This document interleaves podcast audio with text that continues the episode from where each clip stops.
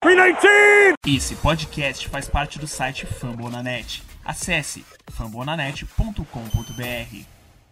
Um primeiro tempo arrasador, um segundo tempo preocupante, uma derrota do Saints ajudando na, na nossa Seed 1 e essa vitória sobre o Carolina Panthers no Lambeau Field. Meu nome é Matheus Ribeiro e esse é o Lambeau Leapers Podcast. Oh.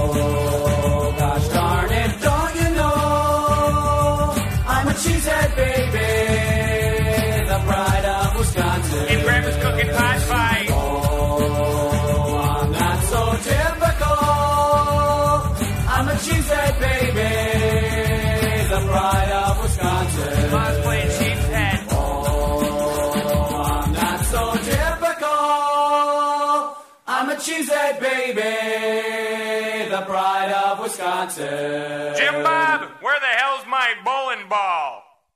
Começando o nosso trabalho de hoje, quero apresentar rapidamente nossa mesa. João Nunes, boa noite.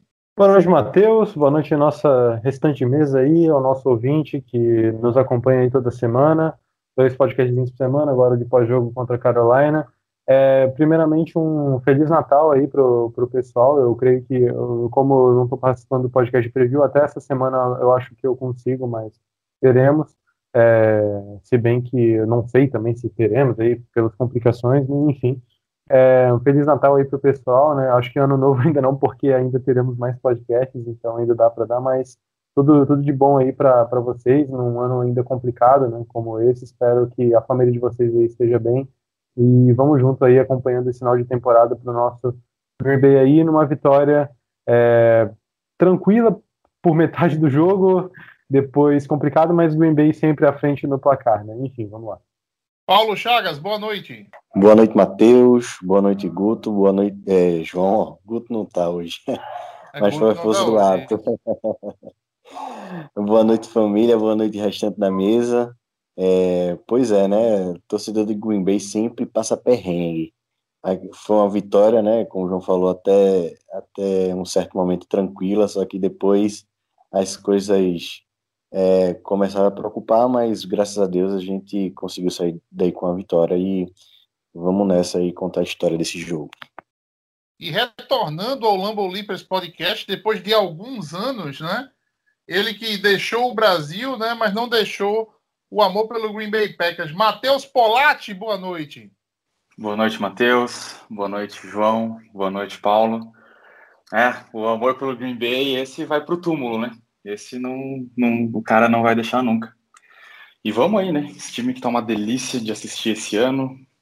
11-3, maravilhoso, é, com seus altos e baixos, mas 11 altos maiores do que 3 baixos, né? Boa noite, galera. O Matheus que deixou, né, assim, algum tempo não, não grava com a gente, é, morava no Brasil, né, Matheus? Agora tá morando por onde?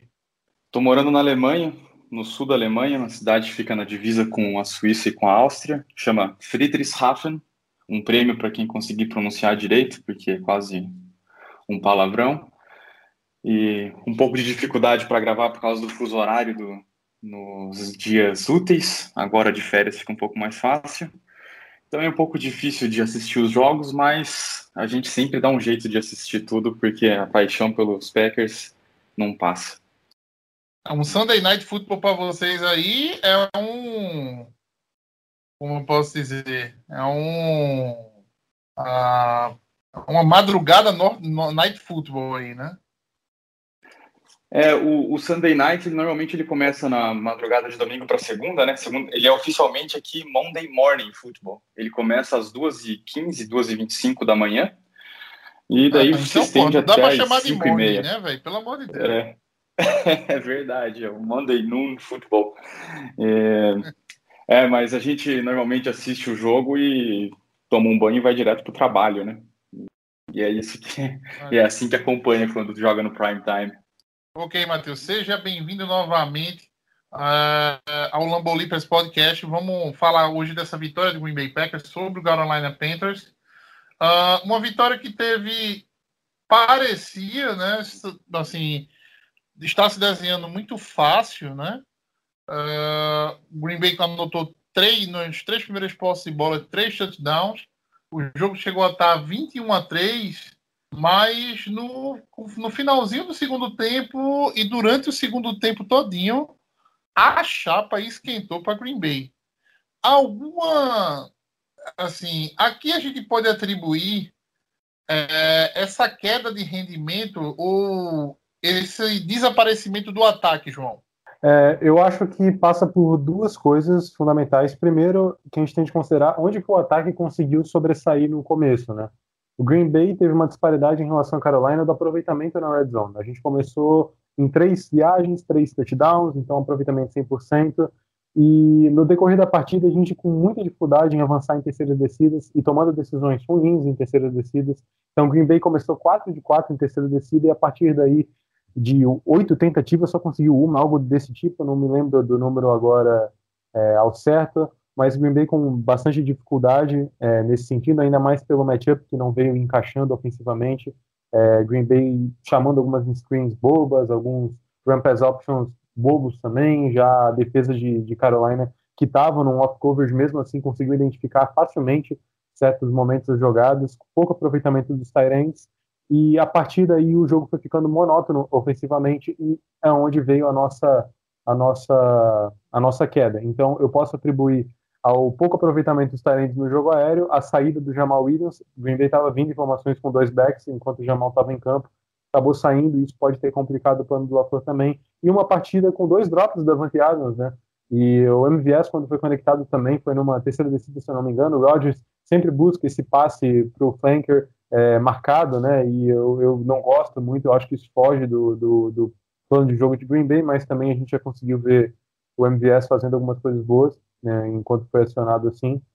E o, o, nosso aproveitamento vem justamente, como eu falei, da Red Zone, coisa que é a marca do, de Green Bay na temporada e demonstra a força do nosso esquema.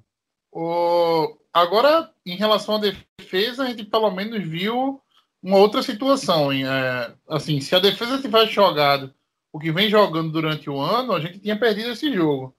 Mas esse jogo em especial, a defesa desempenhou bem, não é, Paulo? É, pois é, de fato a gente veio. A gente viu uma defesa bem diferente do que a gente viu no, do, durante a temporada, né? E forçando, forçando turnovers. Eu, particularmente, achava que a gente ia, assim, é, ia sofrer um pouco com o ataque do, de Carolina, porque, como eu havia falado no, no preview, os primeiros jogos de Carolina ele, a, a, o ataque de Carolina, eles estavam muito bem na temporada. E até certo ponto, e até certo ponto é, do, desse, dessa segunda parte da, da, da temporada, eles vinham é, incomodando. E o que a gente viu né, foi, foi basicamente o, o contrário. Né? A gente viu o, o nosso ataque é, produzindo o que vem produzindo toda a temporada, isso no primeiro tempo, certo? E a, a nossa defesa, ela conseguiu ficar estável, digamos assim, durante o jogo inteiro, né? Coisa que a gente não viu durante a temporada. Eu acho que se, se a gente tivesse é, mais dessa defesa estável, a gente estaria até um certo ponto mais pessimista aí para para essa pós-temporada. Quem destacar dessa defesa, Polati? Eu acho que qualquer jogo dessa defesa, seja ruim ou, ou bom esse ano, sem falar de Jair Alexander, é, seria um pecado. O, o cara tá jogando o fino da bola o ano inteiro. E eu acho que também vale o destaque os últimos jogos do Savage. Ele tá realmente. Desculpa o trocadilho, mas ele tá um selvagem lá atrás também. E eu acho que a defesa desse jogo foi, foi sim um ponto alto e ganhamos por eles e eu acho que também a defesa de certa forma é culpada pelo desempenho do ataque. A partir do momento que a gente abriu 21 a 3 no primeiro tempo, é, play calls à parte e Jamal Williams acho que foi um grande fator, sim mas eu ainda acho que o ataque voltou simplesmente no modo ganhamos o jogo e vamos só terminar isso. E no fim das contas, no futebol americano, isso é sempre muito perigoso, né? tanto que a gente deu deu luz para o morto e Carolina voltou para o jogo no segundo tempo e foi, foi bem complicado para a gente segurar. Mas ainda assim a defesa conseguiu fazer sua parte, né? uma primeira vez no ano, basicamente, e nos dá uma, um fio de esperança né? Para os nossos próximos jogos e para os playoffs. É, eu já me intrometendo aqui, só eu assino embaixo com o que o Paulo e o Polati falaram, o Polati destacando o Savage, realmente, acho que o nosso grupo de safeties é o que elevou mais o nível, né, defensivamente, e, mas eu acho que Green Bay acaba elevando o seu patamar defensivo nesse jogo justamente na, nas partes em que tem talento. Então, justamente, a gente destacar um Savage, destacar um Adrian Amos, a partida que ele fez talvez seja a melhor que ele já teve pelos Packers, né? é, não com turnover, mas o, os três passes de, defensivos que ele teve, o sec que ele teve, os sete tackles que ele teve sempre muito incisivo, é, e teve career high em passe quebrado, né? Então foi, foram os três passes, como eu já falei, e para a defesa como um todo foi, foi o season high, né? O jogo que a gente mais acabou forçando passes incompletos. E Savage, como o Plot falou, está saindo muito bem, ele está conseguindo colocar o atributo de agressividade que ele tem, né, rondando mais a linha de scrimmage, e isso também sendo mais dinâmico, né, e saiu com o Teco for nesse jogo, mas é como eu, eu, eu, eu falei antes, o Green está pegando o Adrian Ramos, Darnell Savage, aí o Alexander está conseguindo ter o, se, se manter como um cornerback elite em, em, em números aí pela, pela NFL, e o Chris Barnes, que é um cara que estava indo bem quando estava jogando de linebacker, apesar de ser um rookie, ter alguns erros, puxou para Mike definitivo agora nessa partida em cima do Kirk, ele acabou tendo uma um machucado no olho e saiu, mas o Chris Barnes sendo um, um ponto positivo, é, o próprio Kenny Clark aparecendo muito bem nessa reta final, melhor do que no início. Então, assim, a, a, mais do que e, do que qualquer coisa, eu acho que a gente tem que destacar aqueles caras que a gente tem o talento e que eles estão aparecendo nessa reta final de temporada que é muito importante. É, eu, eu, eu faço, coloco uma lupa gigante em cima do Amos, né? É, quando o Green Bay trouxe o Amos do, do, do Chicago, é, eu lembro que uma, da, uma, das maiores virtudes que eu, que eu via do Amos era aquele safety que vinha do fundo do campo para parar, é, parar a jogada da linha de scrimmage, entendeu? Com a violência, entendeu? Com uma pegada diferente, com uma. Assim, sem perder tackle, né? É, esse Adrian Amos está aparecendo para o jogo nessas últimas rodadas. Teve uma, uma, uma, jogada que ele parou, não lembro, o, o Kurt Samuel saiu no screen, entendeu? Assim, para o lado direito do. O Amos fechou muito bem, né? O campo era aberto, mas o Amos fechou muito bem e conseguiu garantir o tackle ali. É um jogador que a gente precisa dele no alto nível para playoff, né? muito dele em alto nível para playoff, porque é ele que vai uh, segurar, um, numa jogada dessa, vai ter que segurar um Camara, né? É um, ele é o jogador que numa jogada dessa vai ter que parar o, o Ronald Jones, o Leonardo Fournet, né? Saindo da linha. E assim, quando você pega o, o, a, os dados do jogo, você pega o, o Ted Bridgewater com 258 jardas, né? É, o DJ Moore com 6 recepções, 131 jardas, é, se você desconta do DJ Moore aquela primeira recepção dele, né? Que foi uma recepção cagada danada, porque houve um toque na bola do King, né? E ela ainda acabou ficando ali assim pegável para ele junto ao corpo, né? Você ia ter uma situação de jarda bem, dif bem diferente para a Carolina, um ataque que estava acostumado a, a, a, lançar profundo e não conseguiu, né? Não conseguiu esse, essas big plays para cima de Green Bay um jogo terrestre que, assim, você junta o Rodney Smith e o, e o, e o Mike Davis, a gente desconta o Ted Bridgewater porque quando o QB corre com a bola não é jogo corrido, tá? É, é, é outra coisa, não é improvisa. Mas você juntando o Rodney Smith e o Mike Davis, você não tem. Green Bay não cedeu 100 jardas, né? Para esse time do Carolina. Tem mais um, um ponto sobre o jogo que é o seguinte: o jogo foi em Green Bay o jogo foi em cenário hostil para os times da NFL. Jogar em Green Bay em dezembro, jogar em Green Bay em janeiro, né, é tudo que uma comissão técnica na NFL não quer. Entendeu? É tudo que uma comissão técnica da NFL não quer. E Né? Isso, além né, do, claro, do jogo da defesa, isso já pode ser um preview do que os ataques vão ter que enfrentar, tendo que jogar no Lambeau Field nessa época mais gelada do ano. O Carolina jogou pior do que deveria, aí a gente atribui a nossa defesa, sim, às condições, mas também a essa condição.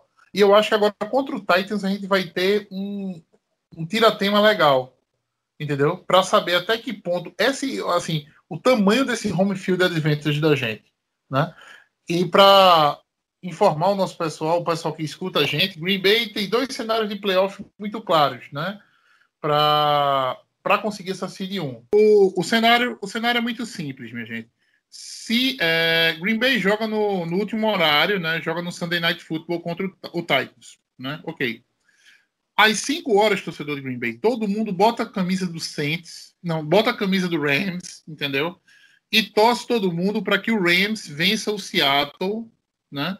Um jogo que, se eu não me engano, vai ser, vai ser no Vai ser em Seattle, em Seattle. CenturyLink Field, né? Vai ser na. Né? Vai ser, é, mas uma vitória do Rams não é uma coisa absurda, né? Definitivamente não é uma coisa absurda. O Rams já ganhou de Seattle esse ano. É, com a vitória do, do, do Rams sobre Seattle, Green Bay garante a primeira vencendo o Titans à noite. Né? Então a gente já pode acordar segunda-feira, assim, né? Segunda-feira a gente já pode acordar classificado. A gente já pode acordar com, com, sabendo que a gente vai descansar na primeira semana de playoff. O outro cenário, e aí você esquece Seattle, esquece Rams, esquece Saints, esquece todo mundo, é Green Bay vencer o Chicago na última semana. E pode até perder para o Rams, pode colocar time reserva contra o Rams se quiser, basta vencer o, o Chicago Bears na última semana. Ah, Matheus, mas por que uma vitória vale mais do que a outra? Né? Simples.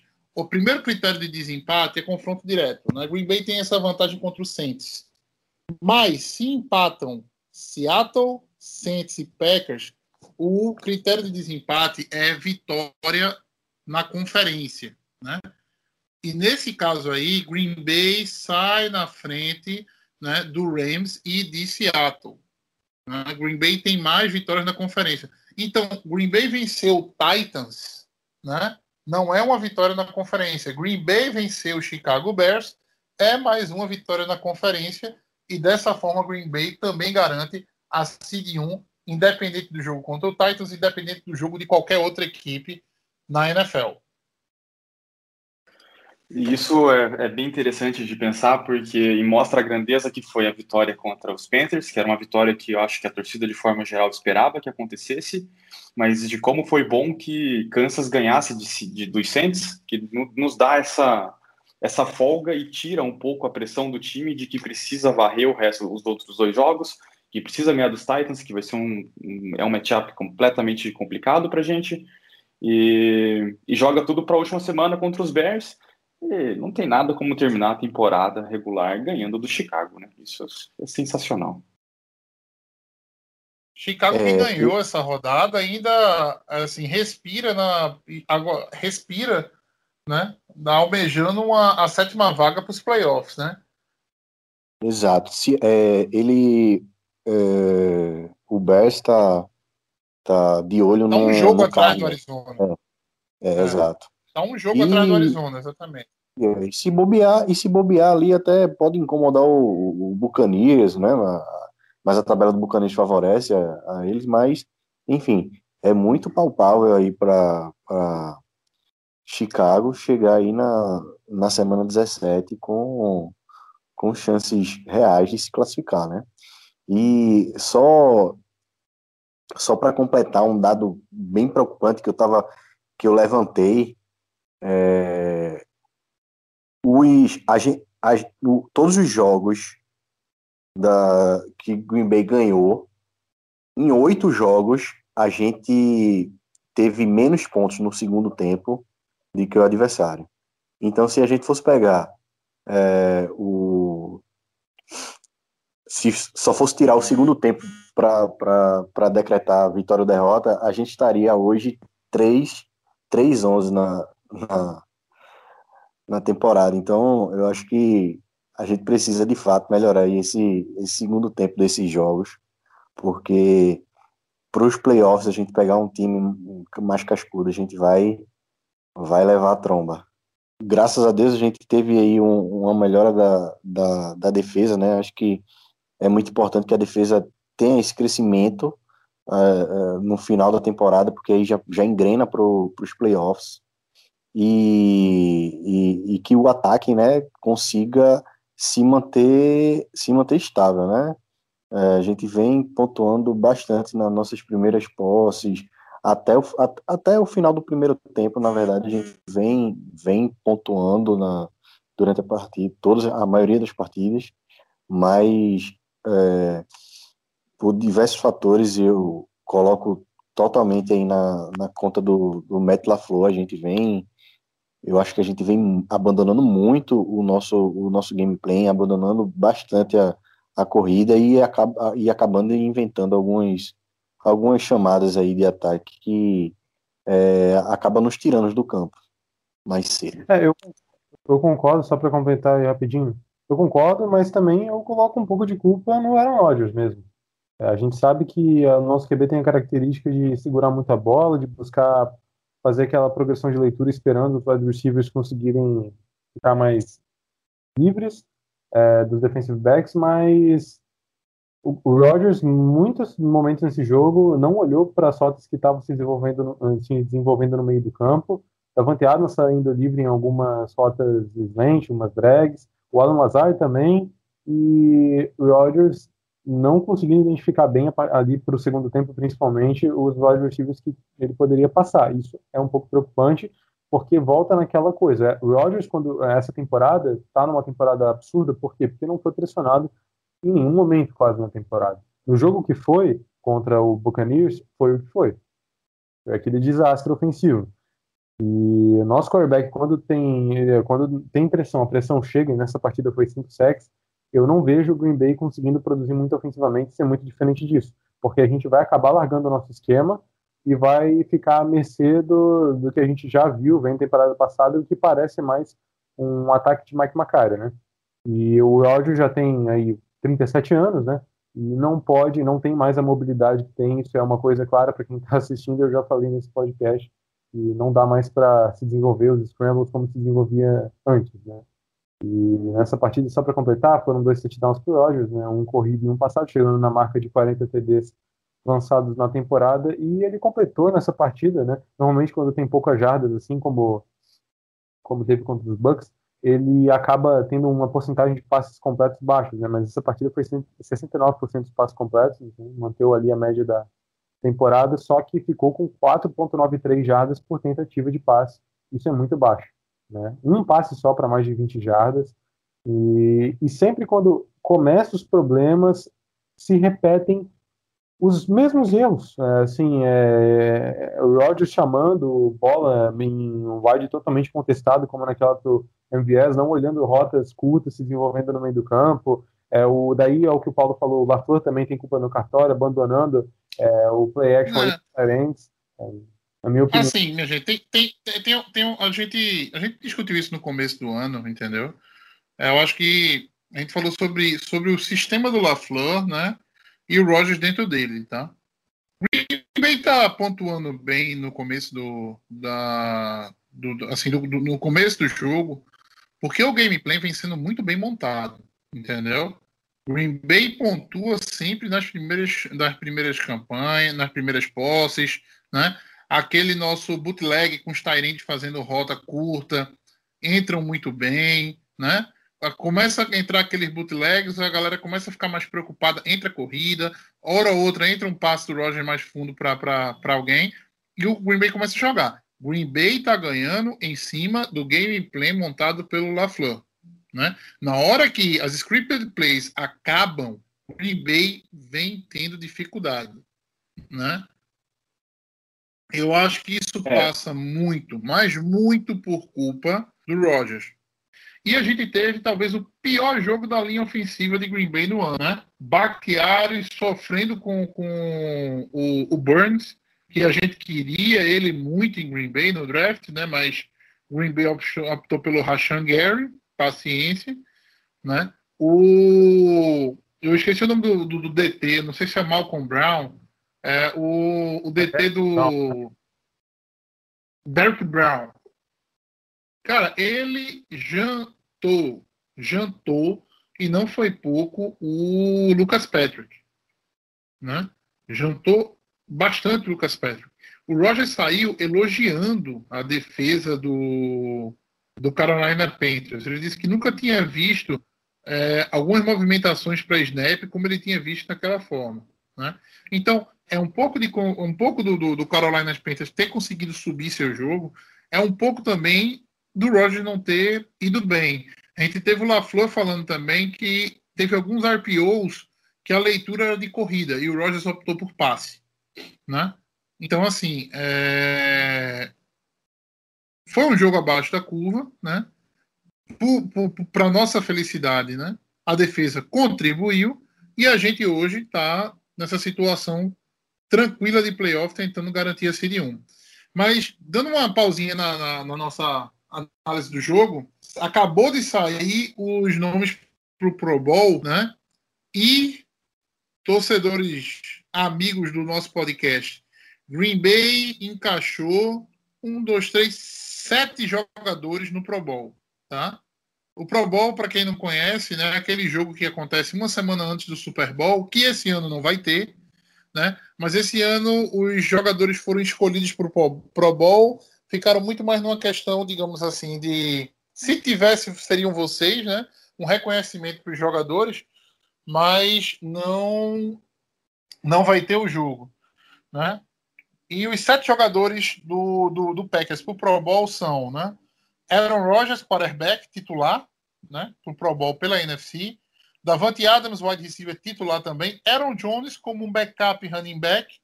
O running back escolhido na, na conferência na conferência nacional, uh, eu acredito Dalvin que Cook. foi o Alvin Kamara. Não, Dalvin Cook. Da... Isso. Wide receivers, o cara mais voltado foi Davante Adams, né? Uma, uma campanha é, se ele tivesse jogado os dois jogos que ele perdeu, né, o Adam estaria na conversa para uma das maiores é, uma das maiores seasons para um wide receiver na história da liga. Uh, Tyrande, uh, não, Tyrande não, a gente não, não pegou nenhum Tyrande, por favor.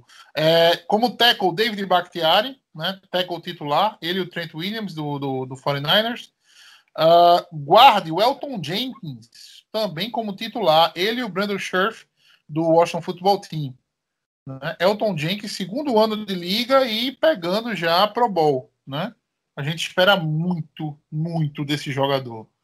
Uh, e na defesa, né, Green Bay conseguiu colocar na, na seleção da, da NFC Zadarius Smith como outside linebacker, ele e o Khalil Mack foram são os titulares. É, e o Jair Alexander, né? Merecidíssimo. Talvez o Jair Alexander tenha, esteja na melhor temporada, uh, uh, o, melhor, o melhor corner da temporada da NFL. Né? Ali dividindo talvez com, com, com, com Ramsey, são os dois melhores corners da liga hoje, né? Assim, nessa temporada. O Savion Howard. O Savion Howard também do Dolphins. Eu acho que são os três, os três corners que melhores jogaram esse ano. E olha que a liga hoje tem vários nomes bons de corner, né? Você tem Marlon Humphrey, Stephen Gilmore, Trey Davis White, né? Tá sendo cotado como um dos melhores corners né, da, da, da liga hoje não é uma coisa tão fácil. Uh, sentiram falta de alguém do Packers nessa seleção, minha gente, do Pro Bowl? Kenny Clark.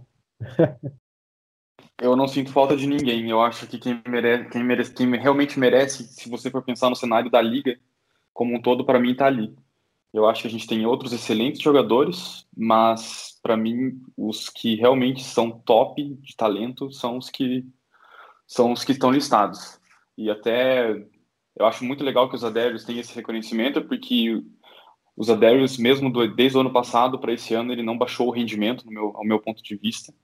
E muito bom ver ele de volta na, na lista do Pro Bowl. Espero que esteja também na lista não só do Pro Bowl, mas do NFL Team. E porque realmente foi merecido. Ano passado ele foi esnobado e eu acho que esse ano ele merece estar lá de volta. Para mim é isso. Para mim a lista tá bem, tá bem coerente. É. Eu vou, eu vou ser até e, chato, tá? E... Eu acho que o, o Aaron Jones não merecia. E, eu, eu acho que o Aaron Jones não merecia. É engraçado você falar isso, Matheus, porque, porque para mim, é, os assim, nomes é que você falou, né? os nomes do Pro Bowl, o Aaron Jones, para mim, é o único que, se não tivesse, eu não acharia um, é, um absurdo. Eu acho que o Aaron Jones é um grande running back, um excelente running back. É, não. Mas porque, entre olha, ele, ele, ele e o Williams, para mim, eu não, eu não fico preocupado se o Jones não joga e tá jogando o Williams. Eu acho que, que, são, que a gente está muito bem servido com os dois hoje. E, e, assim, e eu ainda vejo o Camara e o, e o Cook, no caso da, da, da NFC, acima do Aaron Jones, a ponto de carregar uma linha, carregar um time nas, nas costas, coisa que o Jones não, não faz, talvez por não precisar, mas não, não faz no nosso time. É, eu, eu, eu, vou dizer a você, eu acho que o Antônio Gibson, do, do Washington Football Team, merecia mais do que o Aaron Jones. Né? Porque assim, você, o, o Antônio Gibson está carregando né, a franquia. Está carregando aquele ataque. Né? Machucou recentemente, mas eu acho que o Gibson merecia mais do que o Aaron Jones. É, o Ronald Jones também do, do Tampa Bay, não sei né? É um, talvez fosse um outro nome, né? Com certeza, se não tivesse machucado Christian McCaffrey, estaria aqui, porque Christian McCaffrey é, terminou até agora, a temporada dele até agora são três jogos e seis touchdowns, né? Anotados e, e um sem número de, de, de, de jardas de scrimmage. Uh, mas assim, a temporada do Jones é boa, né? Ninguém está dizendo que não é. Talvez, talvez não é, seria para esse top 3. A qualidade, né, do, dos jogadores quando a gente fala de Pro Bowl, né? A qualidade a gente vai ver quando saiu o NFL, né? Mas é pelos votos, assim, dos fãs, né? Tanto que a gente teve de Kim Metcalf, a gente não teve Julio Jones, né? Apesar de que tá numa temporada. E eu também, assim, é. Eu, eu acho que o, o, o Jones e, é. assim, é... eu também fico. Eu também acaba, acabou entrando aí pelo, pelo, pelo valor, né? Acho que concordo com, com, com o Matheus, com o que o Paulato também falou, certo? Mas eu acho que com o valor dele para o nosso ataque, né? nem pelos números, né? Que ele está tendo números, é, por exemplo, abaixo de, de, de, da temporada passada. E só para completar aí uma, uma fala de Paulato sobre o, o, os Adários, cara, é um jogador que ele anda, como é que eu digo assim, debaixo dos panos, mas está sempre tá sempre ali na, na, na ponta, na ponta da, das, dos números. E é até, é ele até tá bom. Líder, ele tá como líder em sacks, né? Da NFL, João? Ele é o segundo, ele é o terceiro, se não me engano. Ele, em vários, em vários stats, ele tá no top 5. Top 5, top 3 ali. E, cara, é um cara bem subestimado, assim, bem pouco falado. Eu acho até, eu acho até que é, os números deles mas, é, não mostra o que ele poderia produzir, assim, se a defesa estivesse melhor, entendeu? Se, se essa defesa fosse melhor treinada, com certeza ele estaria com, com números absurdos, assim, e evoluindo, né? É, eu acho que era um talvez, mas talvez, mas, o, o, o, Paulo, mas assim, talvez se a, a, defesa fosse bem treinada, né? Talvez não tivesse, não, não fosse dele o sexo, entendeu? Né? Fosse para dividir-se entre outros jogadores, né? Alguma coisa do tipo. Exatamente. É, o Rashan Gary também teve mais, tem mais set sacks, né? Algo desse gênero, e eu não vou me recordar o certo, mas eu acho que a temporada que o Aaron Jones faz é muito boa. Ele vem, ele não, não tem tanta carga de, de carregadas, assim, tanto que essa partida foi a, única, a primeira temporada que ele teve 20 carregadas, mas ele teve alguns jogos aí para ele não teve tantos jogos para mais de 100 jardas, né, mas teve contra o Lions lá que a gente lembra, esse último contra a Carolina, 158 jardas totais. Enfim, não, se a gente for ver na temporada, o Aaron Jones tem, tem quase mil jardas, vai bater aí na próxima semana mil jardas. E tirando o Derrick Henry e o Dalvin Cook realmente fazendo temporadas absurdas, se for ver, Sim, o único running back além dele que tem mais mil jardas é o James Robinson. O Aaron Jones vai chegar, Nick Chubb está quase chegando também. Mas a temporada que o Aaron Jones faz é muito boa. Ano passado a gente via ele anotando muitos TDs, né? Mas esse ano o Green Bay vem aproveitando muito do play action na red zone e o Rodgers vem tendo alguns TDs de uma jarda, TDs curtos assim, né? Passa para o Robert Tonian, o Robert Tonian, que vem recebendo, inclusive, nesse jogo, perder de uma jarda. É, mas o Aaron Jones eu acho merecido sim o Pro Bowl dele. É um jogador que incorpora nesse ataque uma coisa importante que ele é também recebedor, né? E o Jamal também, ele acaba recebendo, mas o Aaron Jones jogou de wideout, jogou de slot, é, joga de running back, faz as motions, é importante nesse, nesse papel. É, enfim, e bloqueia bem também, é um running back que é meio franzino, mas bloqueia. Eu acho que o Aaron Jones merecido e ele é um cara carismático, né? O Jamal é mais, é mais carismático, mas o Aaron Jones é também. Então eu acho que é merecido. E o, em termos defensivos, na nossa defesa impressionar QB, essa temporada diminuiu, regrediu bastante em números, né? Se a gente for ver a porcentagem de, de snaps que a gente estava pressionando na temporada passada era bem mais. Né? Essa defesa Green Bay até no início estava como dos que menos pressionava o QB. Né? E não, não que o Zadar Smith não seja importante, ele venceu provavelmente, ele deu a chance de a gente vencer o jogo contra o Saints, naquele no Tyson Hill, e outras jogadas importantíssimas que o Zadar faz. Eu acho que os dois são merecidos, o Zadar Smith e o Aaron Jones. Né? É, talvez se eu pensasse num jogador que poderia estar ali, mas é que o Pro Bowl realmente é voto popular, então vai muito da popularidade do jogador e do que os fãs veem. É, e não demérito para o cu dos Falcons, mas o Mason Crosby, para mim, faz a melhor temporada para kicker na, na, NFC com tranquilidade. Ele simplesmente é. não está perdendo nenhum field é, goal. Não. Muitos field goals muito complicados, muito complicados.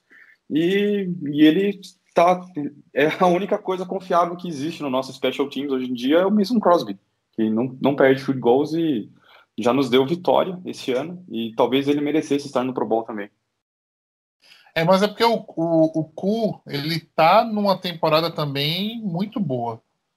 Né? Tá, eu, eu, não, eu não tenho os dados dele aqui de, de, de field goal, mas eu tenho ele no Fantasy. Então, Uh, eu, eu vi um ponto. Ele é o cara. Ele, eu acho que ele é o melhor. O melhor kicker do Fantasy. Né? E assim, talvez para kicker seja.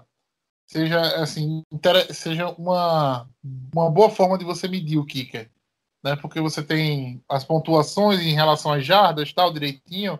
Né? Ele teve muito field goal e colocou a grande maioria para dentro. Né? Mas assim, o, a, a temporada do Crosby realmente, eu concordo é, e, e, novamente o Crosby foi, foi testado nessa, nesse, nesse jogo, né? Foi de gol de 51 jardas, se eu não me engano, no final do, do jogo, para garantir aqueles, né? Garantir aqueles 10 pontos, né? Botar aquela, aquela margem de frente, né? E, e deixar Green Bay com, com a vitória segurada. E mais uma vez ele apareceu e fez a parte dele, né? Fez isso contra, contra, contra o Eagles, fez isso contra o, contra o Carolina, né? Realmente vem numa, numa campanha muito muito sólida o Mason Crosby. E a gente sabe que pode contar ele para uma partida de playoff, né? Quando chega lá nos playoffs, ele faz aquilo que ele fez contra contra já fez contra Seattle, fez contra Dallas aquele naquele finalzinho de jogo também. Quem recordar vai se emocionar como eu estou me emocionando aqui lembrando daquele chute dele, né? E, e é isso, né? Realmente é uma, uma campanha muito boa dele. Já não podemos falar nada a respeito de J.K. Scott, tá? Que para mim já está já tá a ponto de a gente trazer outro Panther para discutir a situação dele dentro de Green Bay. Concordo em gênero, número e grau. É um dos grandes problemas que eu, a gente está com. A gente tem vários problemas no Special Teams e para mim boa parte dos problemas também passa pelo J.K. Scott, que a bola ou fica ou ela não fica pendurada tempo suficiente para a cobertura chegar e daí aquele Deus nos acuda no retorno, ou o field goal é curto para não sei se ele chuta se teve, teve não field goal, desculpa, teve punch de 25 jardas, é, é, eu não sei, eu acho que a gente teve dois bons anos de J.K. Scott, mas eu acho que a hora dele tá chegando ali, é, é realmente um dos nossos grandes problemas, na minha visão, do Special Teams, e o nosso Special Teams é um grande problema do time. A gente cede muita jarda em retorno, a cobertura é muito falha e é, e eu acho que boa parte passa por J.K. Scott. Uh, ô Matheus, eu não sei se a gente vai voltar a analisar o jogo, mas tem alguns pontos aí que eu gostaria de destacar. É, só pra... Eu também. não, fica à vontade, meu gente. É, então, é, já que a gente tocou no assunto do, dos running backs, de Aaron Jones e tal, até do Polati, o Paulo, se quiser interromper, Fica à vontade, né? Porque a gente, quando começa a revisar o jogo, às vezes se empolga. Mas, então, o Jamal começando o jogo, ele teve só quatro snaps, né? Depois acabou tendo a lesão e saiu. A gente tem que ficar de olho no injury report no Jamal, porque nesse final de ano é muito importante. Mas uma coisa que me foi curioso, cara, AJ Dillon, que justamente a gente falou, putz, o AJ Dillon aí numa época de fim de ano em Green Bay, começando janeiro ali, aquele clima que dá para correr bem com a bola, e AJ Dillon na única carregada que ele teve 18 jardas e mais nenhuma, né, cara? Mais nenhuma, foi sacado do A jogo. gente- Eu acho que eu falei isso no último podcast, João, assim, no último que eu participei, pelo menos, né? Ah, o baixo aproveitamento do Dillon, por exemplo, ontem, quando o Jamal machucou, qual é a dificuldade de você ter o AJ Dillon alinhando como segundo running back na formação com dois backs, entendeu? O Green Bay abriu mão dessa formação porque o Jamal saiu. Cara, É, assim. esse era um dos pontos que eu. Não, é- é- falta confiança da, na- da comissão técnica em AJ Dillon. A verdade é essa. É, esse era um dos pontos que eu ia fazer. Porque quando a gente estava falando sobre. é, não sobre culpados, mas que o Rodgers tem uma grande parcela de culpa no, no desempenho do, do segundo tempo, e eu realmente acho que tem. Mas eu boto muito na conta do LaFleur e, principalmente pelo mau uso do A.J. Dillon, porque é, a gente estava super pressionado, é, a, a defesa de Carolina botando muita pressão no quarterback, no, no Rodgers, e a gente, por que não botar, alinhar o A.J. Dillon e, e usar o cara? Ele, ele, ele não tem, não sei se eu consigo escrever ele de outra forma, mas ele é um monstro, ele é super forte. E, e ele tá ali à disposição. Uma carregada, se não me engano, acho que foi 16 jardas em uma carregada e mais nada. E daí um- uma sobrecarga em cima do Aaron Jones e mais nenhum snap para AJ Dillon. E nesse, nesse aspecto eu- é onde eu boto boa parte, boa parcela da culpa no Matt LaFleur pelo desempenho do segundo tempo, pelo, pelo simplesmente não utilizar o AJ Dillon. E a gente tira a prova real, porque o LaFleur estava a temporada inteira falando: não, temos de preservar o Aaron Jones, preservar o Aaron Jones. Daí, o primeiro jogo que o Jamal Williams sai machucado, o que o cara faz? Dá full snap no Aaron Jones e não coloca nem o seu segundo running back aí no déficit, terceiro running back, aliás, é, que ah, nessa partida ficou o Um segundo- cara de segunda rodada, meu. É, É um é- cara de segunda rodada. A gente estaria aqui cagando, tá? Se o Starks teve muito snap ou não. A gente aqui estaria cagando se o Devante Mays teve muito, muito snap ou não, entendeu? A gente tá pedindo porque o cara saiu na segunda rodada, porra. Sim. Né? E, tam, e É também isso. porque. E pensando no futuro também, porque na verdade eu acho muito difícil que os Packers consigam manter os dois running backs que tem no roster de titulares hoje. É, pensando em dois titulares, com o Williams e o Aaron Jones. Não vai, cara, não vai, Não vai. É, é, é, é, é, é, É, o Aaron Jones merece uma renovação, mas a, mas a situação de cap de Green Bay hoje é exato, 20 não, não milhões negativo. Não dá, não cabe. cabe, não Escolheram cabe. Não é, o não é porque a gente não quer que o Jones continue, mas é porque não dá pro Jones continuar. E a lógica diz, ok, a gente draftou um running back na segunda rodada, que teoricamente é um bom running back, a gente vai passar o bastão para ele. E aí ele não é utilizado num jogo onde ele é o, o reserva imediato. E isso me deixa muito, muito chateado com, a- com o Matt LaFleur, é, a gente não sabe o bastidor do porquê que o, que o Dylan não é utilizado tanto depois do, do episódio do Covid, mas uma carregada, 16 jardas e não aparecer mais, isso para mim é quase inaceitável. O cara deve estar escondendo o playbook para os playoffs, não é possível, cara. Porque, pelo amor de Deus, assim, tudo bem, o Aaron Jones teve um jogo muito bom, né? 7,3 7,3 jatos por carregado, 158 jatos totais, beleza? Mas, pô, cara, custa... ainda mais um jogo que a linha ofensiva tava bloqueando bem para encaixar o jogo corrido. Custava tu colocar o cara mais vezes em campo, bicho. Sabe? É, não dá para entender, e quem defende isso daí só tá compactuando com, com, com ficar ah, inventando história para colocar coisa na nossa comissão. Não, cara, a gente tem que identificar algumas coisas que estão erradas e eu acho que o Eddie Dillon começa já pela pique, né? Mas, enfim, se ele tivesse correndo aí, pelo menos aparecendo, acho que a gente não tava tão puto assim com a escolha dele, né? Porque o ataque tá rendendo. Exatamente, exatamente. A gente tem, a gente tem uma necessidade que o Dylan seja bom, entendeu? E a leitura que a gente faz hoje não é essa. A gente faz a leitura que a gente faz aqui, a comissão técnica não confia, entendeu? Não confia. Enche, enche o Aaron Jones com 20 carregadas, né? E não coloca um cara que em uma carregada carrega 18, tá, Polato? Não foi nem 16, foi 18 jardas. É, eu, eu, eu vi A- aqui no, no a- a chat, única porque eu acho, acho que a TV aqui botou como 16, eu tava lembrando de memória, daí eu olhei aqui no papel e vi que tá 18 mesmo. E a única coisa que eu acho que pode ser surpreendente pra gente, eu espero que a gente se surpreenda, porque a gente torce pro time, é que o A.J. Dillon esteja, que esse seja a verdade do A.J. Dillon, e ele tá só ali de lado, porque aprendendo dos outros, com os outros dois, porque ele é o running back do ano que vem. E, e pronto, assim, ah, ano que vem ele vai destruir e vai comer todo mundo com farofa. Acho que é a realidade? Não, não acho, mas espero que sim, porque é a única explicação fictícia que eu consigo enxergar para não utilizar o cara no jogo. Nesse jogo, Eu acho que é especialmente quando Williams negócio- saiu machucado. É o que a gente chama.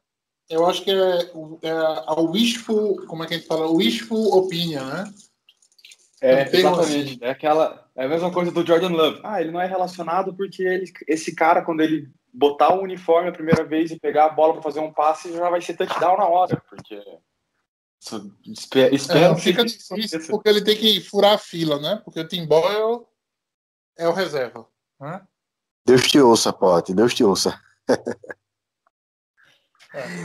Mas Vamos, eu acho assim, eu acho assim, inclusive, é, rapidinho, só para a gente passar o, o- a discussão, é, eu acho que, inclusive, que muitos dos erros de, de, de execução chamada e, e- e os erros, de- os próprios erros de Rodgers mesmo foi por falta de, de, num certo ponto, abandonar a corrida, entendeu?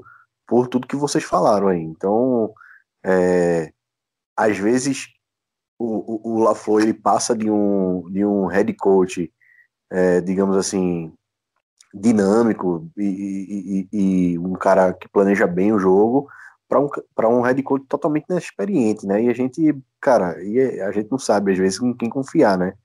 É, no, nesse momento da partida. Mas, assim, embora o cara esteja aí um- na sua segunda temporada, um dos na história já entrando na história de Green Bay, mas é, a gente precisa ver um pouquinho mais de, de consistência é, para poder confiar mais, não, não só no time, mas também nele, né? E que pese, o LaFleur tá fazendo um gameplay muito bom. O LaFleur tá engolindo, tá engolindo todo, to- to- todas as defesas que você colocou na diante do LaFleur esse ano, a- com exceção da, da, da defesa do, do Tampa Bay, né, que aquele jogo foi, foi bem atípico, né?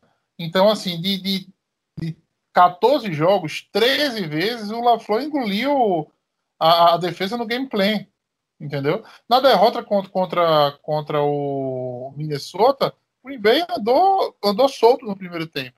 Agora, quando acaba as scripted plays, né? Quando acaba o gameplay e entra, né? As jogadas chamadas ali dentro, né? Quando o Rogers começa a errar nas, nas leituras de, de RPO dele, né?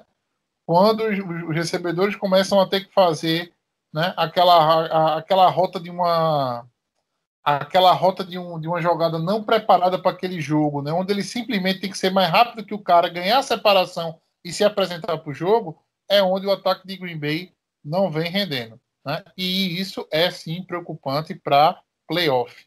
Né? Isso é preocupante para playoff.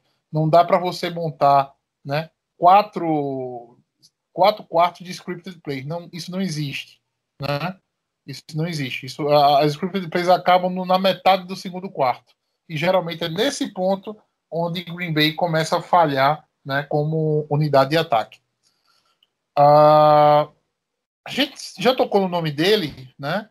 Mas todo mundo aqui tá, já está pronto para colocar o Kirksey no banco e startar o Chris Barnes? Sim, acho que sim. Eu acho que Para o próximo jogo. De- do- exato. Depois que a gente viu nas últimas duas semanas aí, contando com essa, é, eu acho que o Patchen fez o certo. é, não tem isso daí, por mais que a gente critique o nosso coordenador, acho que a gente tem de dar um, um certo, assim, para quando ele, ele toma a decisão, que é foi ele puxar o Chris Barnes para Mike, né, e colocar o Kirk Sage Will, tirar ele ali e botar mais no outside, né? Então, o Barnes ele já teve experiência puxando as chamadas do, do, do Pat nessa temporada, não é a primeira vez, e ele com certeza faz um trabalho melhor que o Curtis. Então, com certeza. É, ele é mais versátil, ele consegue sair melhor para procurar o passe né, da base de corrida, ele tem uma leitura mais rápida, É, e então assim, não, por mais que o cara seja um novato, eu acho que nessas horas a gente não pode ficar com medo, com aquele medo, porque a gente está chegando perto de playoff, já está em playoff quase, basicamente duas semanas, né? E se a gente precisa fazer alguns testes e algumas mudanças e alterações para que chegue no, no a gente diminua pelo menos o estrago assim do que a gente vem vendo dos nossos erros, a hora é agora, é agora. É, não, e ainda mais numa semana que a gente vai pegar Derrick Henry, não tem não tem momento melhor para tentar otimizar esse meio de campo do que agora, né? Se tiver que errar, o que a gente vai acabar errando nos playoffs, óbvio, porque vocês sabem que a, gente tem uma deficiência que tem um gap muito grande ali no meio. E mas assim, mesmo que que o cara que seja novato seja o eixo que deverá deve girar na defesa ali, joga o cara, sabe? Na minha opinião, o Chris Barnes ele faz uma temporada boa, principalmente para um novato. Não tem. E o Kamal Martin, ele até quando o Chris Barnes acabou saindo, né? Porque teve o problema no olho, ele entrou e tu vê que ele tem tem assim, ele traz algo legal para o jogo que a gente sempre destaca aqui, né? Aquela questão de ele atacar mais a linha de scrimmage. E o Chris Barnes nessa partida teve aquela jogada na linha de gol, a gente conseguiu forçar ali o, o fumble e o Kevin King retornar ali, foi uma jogada excelente, dois tackle for loss também. Então, assim, é, é isso, cara. Acho que o cara é um ponto positivo e para mim, né, nessa partida é o destaque da, da defesa, ao lado ali do, do Amos. É, tem um, tem um, teve duas jogadas assim que, na verdade, foram três jogadas que eu notei muito bem o Chris Barnes, tá? Uh, uma foi indiscutivelmente o, o, toco, né, dado no no Ted Bridgewater, né, para evitar o TD. Aquilo ali é de uma assim é tão simples, né? Você dá um bater, tentar procurar a bola ali quando o cara apresenta ela, né? No mas assim, ao mesmo tempo ninguém nunca tinha pensado, né, em assim, tentar atacar a bola ao invés de só fazer força no, no monte, né? É, ao mesmo tempo, assim, é de, de, outra jogada foi aquela antecipação dele ali ao, ao screen, né? Para o acredito que foi para Mike Davis, onde ele antecipou e buscou a bola lá dentro, né? Buscou, conseguiu um tackle for loss. E teve uma terceira jogada que me mostra um outro valor do, do, do Chris Martin que a gente fala pouco aqui. Uh, eu acho que foi uma terceira descida, foi no primeiro tempo, não lembro se foi na primeira ou segunda campanha do, do Carolina Panthers.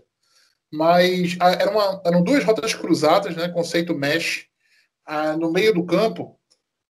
o jogador que estava na direita, salvo engano, é o Kurt Samuel, ele corta fazendo uma drag para a esquerda. O Kamal Martin segue ele passo a passo um wide receiver muito rápido, né? O Kamal Martin não, perdão, o Chris Barnes acompanha ele passo a passo.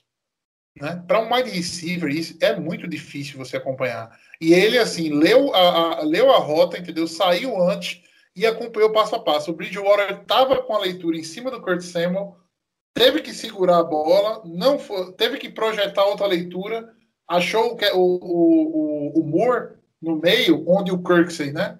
É, não estava cobrindo a zona da maneira correta, mas aí, pela projeção de, de, pela projeção de leitura, pela pressão em cima dele, ele acabou errando o passo para o Moore. Né? São coisas que não aparecem na estatística, né? mas mostra que realmente o Green Bay parece ter um linebacker muito bom. E que digo logo, tá? Ele não é o Demario Davis, ele não é o Con Alexander, ele não é o Fred Warner, tá? Ele ainda vai errar muito. Né? A gente ainda vai ter muita raiva com ele. Mas, né, nesse pouco, nesses poucos, como nesses 13, nesses 14 jogos de Green Bay esse ano, aparenta ser talvez o mais promissor dos linebackers hoje no elenco. É, isso a gente já apontava, e eu ali, acho que o Paulo também já falamos ali desde o início do ano, né?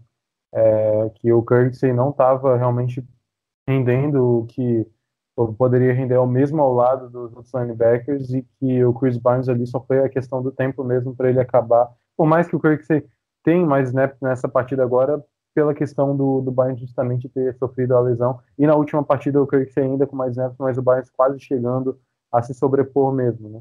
Mas pro, pro decorrer aí da, da temporada, eu acredito no Chris Barnes sim ser o nosso Mike ali na defesa. É, e, e, o engraçado, né? Eu não, não tô. No, a culpa não é, é exclusiva dele, da, da, que a gente teve uma piora da, da defesa no, no, momento, em certo momento do jogo, mas justamente quando o Barnes saiu e o, e o Kirksey entrou, a defesa deu uma, uma fuleirada ali, uma decaída em, nesse momento. Então, é, enfim, já era algo que a gente não era algo que a gente já vinha falando há muito tempo aqui no podcast, que a gente não não estaríamos não estaria é, esperando um, uma produção absurda de um cara que passou quase um ano e meio aí tendo nem metade de uma temporada. Então, o que a gente precisava ver era um pouco mais de consistência, né? Mas é, é uma coisa que eu critico assim do, é, no início da nossa off-season, é, quando a gente começou, a, fez algumas movimentações e, e, na maioria das movimentações eram de jogadores que ou assim tava se recuperando de lesão, tava muito tempo sem jogar, ou é, enfim, a gente meio que foi uma off-season meio que assim, em algumas movimentações nossas, a gente foi para recuperar alguns jogadores. O, o, o, o, wide receiver, que eu esqueci o nome, o, De, o Devin Fudgens, né? Também foi outra, outra situação que também há muito tempo estava sem jogar, e lesão e tal, e, enfim. E a gente não, não esperava aí do, do Kirksey o, essa mudar, né, da água para o vinho. O que é, o que é bom essa a, a, gente notar essa essa produção do Barnes é porque um cara totalmente inexperiente na liga, né? É, e talvez a gente possa possa ver coisas melhores. Assim como a gente vai ter raiva, a gente pode ver uma evolução dele e, cara, só é, ser melhor aí do que o, o que o Martins não fazia, né? Já a gente já nota tão facilmente, né? Então, cara, graças a Deus que a gente possa, ser, possa ter encontrado aí o nosso nosso linebacker que vai vai como é que posso assim nos dar mais espero né mais mais alegria de que de que irritações é é, é, é, muito mais uma esperança do que, um, do que uma perspectiva, entendeu? É como costuma dizer os americanos, too early to say, né? Para ver o que, o que o vai fazer. Tá, tá, tá jogando bem, tá, mas NFL é muito dinâmico, né? Uh, eu lembro que eu, no meu primeiro podcast, no, no Lambolicas, eu elogiei o Joe Thomas. Não sei se vocês lembram dele um linebacker que, que o Green Bay tinha, que era bem, ele era muito bem contra o passe. É, tá em Dallas, isso, Joe Thomas. É, eu achava que aquele cara ali podia né, ser um, uh, um linebacker interessante para Green Bay.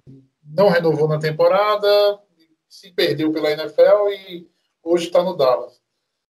É, é, definitivamente é muito dinâmico. É, Algo mais acrescentar é, dois destaques rapidinho, tá? Um negativo e um positivo. É um destaque positivo aí, se tiver para dar alguém ali na linha, a gente vai destacar sempre o Kenny Clark e tal, mas eu dá pro Kiki de novo, tá? O Kiki com 24 snaps aí, mas tendo dois hits no Bridgewater, poderia ter saído com o sack dele. É, evoluindo cada semana aí no pass rush. Enfim, eu acho que, que é o nosso destaque para essa linha defensiva, tirando o óbvio do Kenny Clark. É, e na, de cornerback ali, já destacaram o Jair, né? É, o Chandler Sullivan com um jogo sólido ali no meio também, no, no níquel, e o Kevin King não renovamos, né? Então isso daí já, já dá pra gente ter de conclusão antes de chegar ao season, a gente não vai renovar com o Kevin King, porque pela temporada que ele vem fazendo, apesar de já tá, já tá a régua já tá mais baixa, esse jogo ainda foi pior do que a régua que ele estava jogando, cara.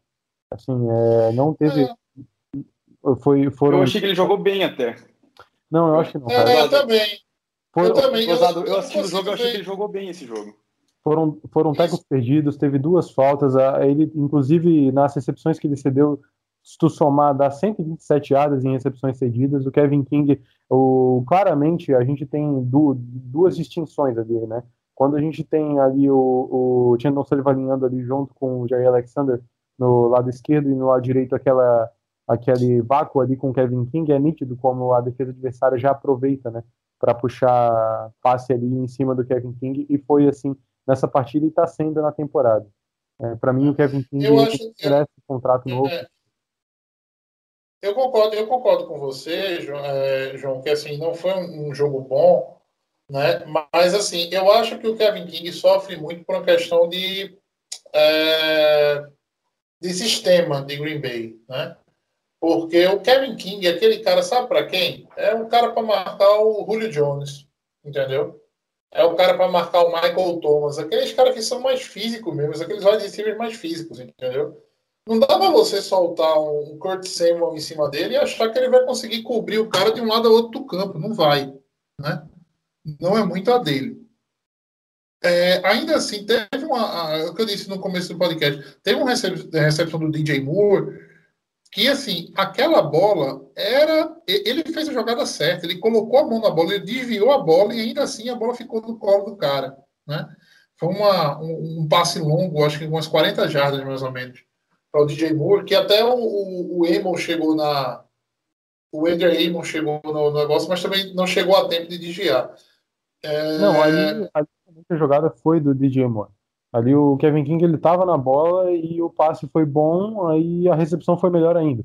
Ainda mais na Não, finalização. não, mas assim, o pior é que a, a bola, a bola meio que ficou presa na- entre o braço e o, e o peito do, do Foi- Moore. O Moore perdeu o contato com a bola e ela voltou para ele. Foi estranho. Sim, justamente. E não, e ainda mais, é, tu falou, né, do- da questão do, do- da altura. O Robbie Anderson, quando alinhou com o Jay Alexander, o Jay Alexander é um cara baixo, né, mais baixo, ficou no bolso do Jay Alexander e o DJ Moore conseguiu recepção em cima do, do Kevin King e tem 1,83, né?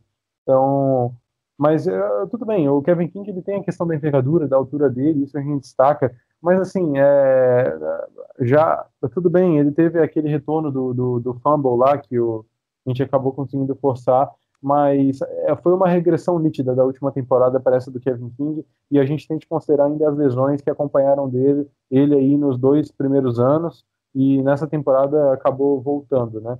E ainda mais por... não, é de- definitivamente ele não é um cara para renovar. né? A gente, isso é, é ponto assim. Não é que ele não seja um cara para renovar. Eu adoraria renovar com o Kevin King, tá? Porque achar corner na NFL, amigo, não, é- não, não é fácil, não. Tudo depende entendeu? do preço que tu vai pagar. É essa É, é exatamente, mas é, o, pre- o preço que ele vale, infelizmente, não dá. É, temos alguém pronto para o lugar dele? Não temos. Josh Jackson não está pronto, Kadar Roma não está pronto e não sei se estarão né, algum dia na vida deles. É, mas é, quer, quer uma situação pior? Não é só renovar o King, não, tá? Tem que renovar o Sullivan também. É, Ele eu- pode entrar na próxima temporada sem, do- com, com dois corners a menos. Né? E a situação de cap de Green Bay para o ano que vem não é boa. é, ele Green é, Bay ele- está entrando na temporada que vem 20 milhões negativo. é, basicamente o Green Bay vai oferecer uma proposta para ele e se ele não aceitar, Green Bay não pode puxar para manter ele, né? Ele pode pegar proposta de outros times, né? Né? Um Eu acho que outro. gente fazer um podcast para discutir sobre isso, inclusive, né? Sobre a Não, nossa- a gente vai. Isso aí. Isso vai ser um podcast de pós-temporada, né? Provavelmente no, vai ser o próximo podcast depois, da, depois do, do Super Bowl vencido pelo, pelo, pelo Green Bay. Isso que eu ia falar. É o, é o podcast de campeão. Esse. Pós-Super Bowl, exatamente. Então foi isso. João Nunes, obrigado pela presença. Matheus Polatti, muito bem-vindo de volta à sua casa. E Paulo, sempre aqui conosco, né? Vamos, é o nosso, é o nosso controller né? de, de- de- dos podcasts. É, vamos seguir esse trabalho da gente e eu acho que daqui a, a esse podcast deve estar saindo agora na terça-feira. Na quarta a gente já fala, já faz o preview do jogo contra o Titan, jogos importantíssimos que pode valer já a garantia da Seed 1 para Green Bay nessa temporada. Uma boa noite a todos e fiquem com Deus. Esse foi mais um Lambo Podcast.